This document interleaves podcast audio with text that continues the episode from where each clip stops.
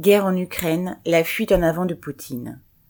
Le Kremlin vient d'annoncer plusieurs mesures directement liées à la guerre en Ukraine et à son intensification.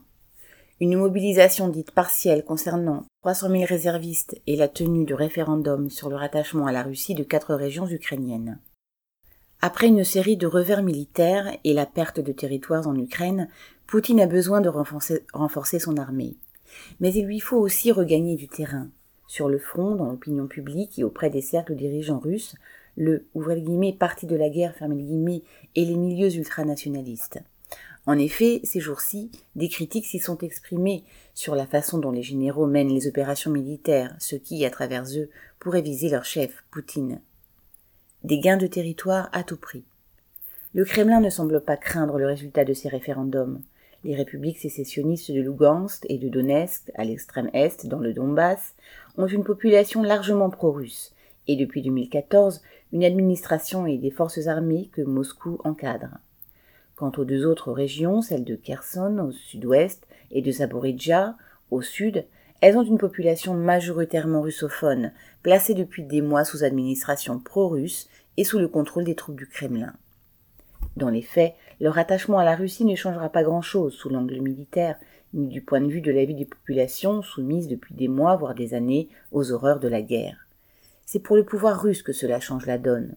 Rattachées à la Russie, ces régions auront plus de valeur dans d'éventuelles tractations à venir avec Kiev et Washington autour du sort et du statut de l'Ukraine. Dans l'immédiat, ce probable agrandissement du territoire de la Russie viendrait à point nommé pour conforter Poutine dans son rôle de chef de guerre engrangeant les victoires sur les ennemis de la Sainte Russie.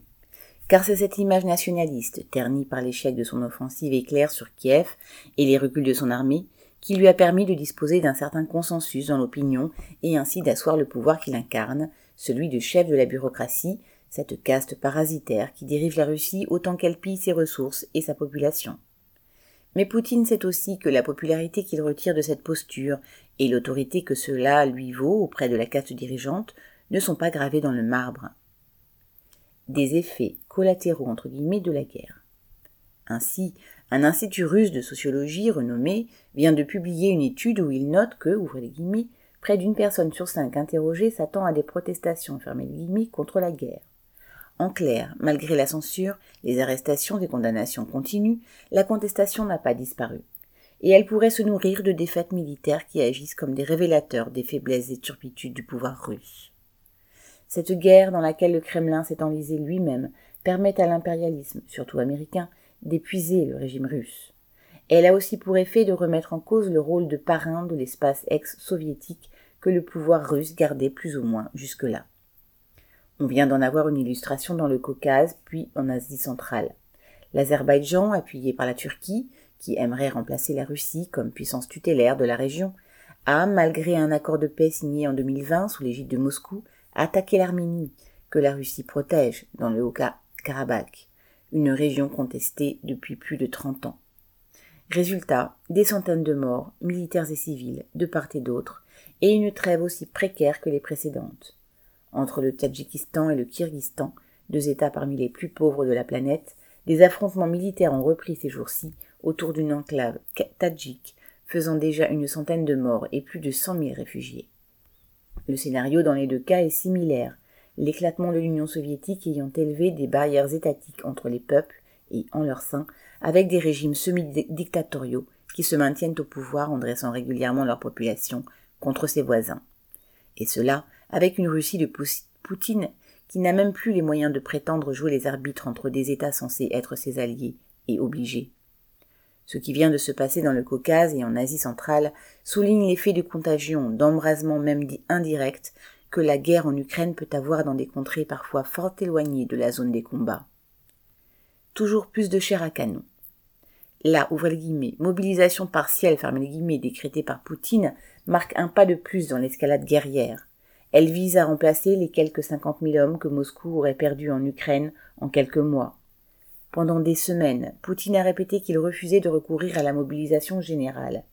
Il sait trop quel effet dévastateur cela aurait pour le régime et pour son chef auprès de familles populaires voyant qu'on enlève leur fils pour l'envoyer au front. Et cela avec un risque élevé qu'il s'y fasse tuer du fait d'un manque criant d'équipement et d'encadrement, alors que les forces ukrainiennes disposent des armements les plus modernes et les plus efficaces que l'Occident leur fournit. Même si le décret de Poutine ne veut pour l'heure enrôler que, ouvrez les guillemets, les réservistes, il a visiblement choisi d'activer la machine à fournir de la chair à canon à ses généraux.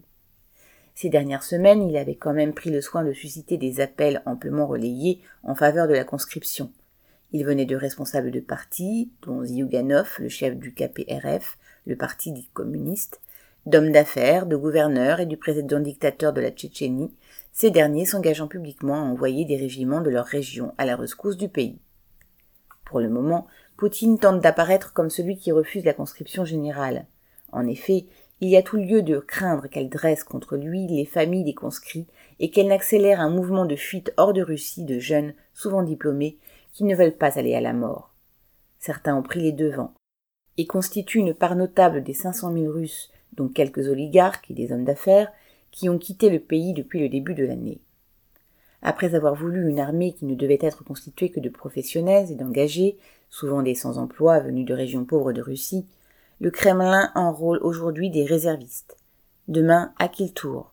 Aux jeunes des dernières classes de l'équivalent des lycées et collèges? Le tsar, entre guillemets, Poutine, qui a fait sanctifier par l'Église russe le dernier empereur de la dynastie des Romanov, pourrait alors, en tout cas, il faut le souhaiter, apprendre à ses dépens, comme Nicolas II avec la révolution de 1917, née du premier conflit mondial, que la guerre peut se retourner contre les dirigeants et les nantis qui avaient intérêt à y jeter leur population. Pierre Lafitte.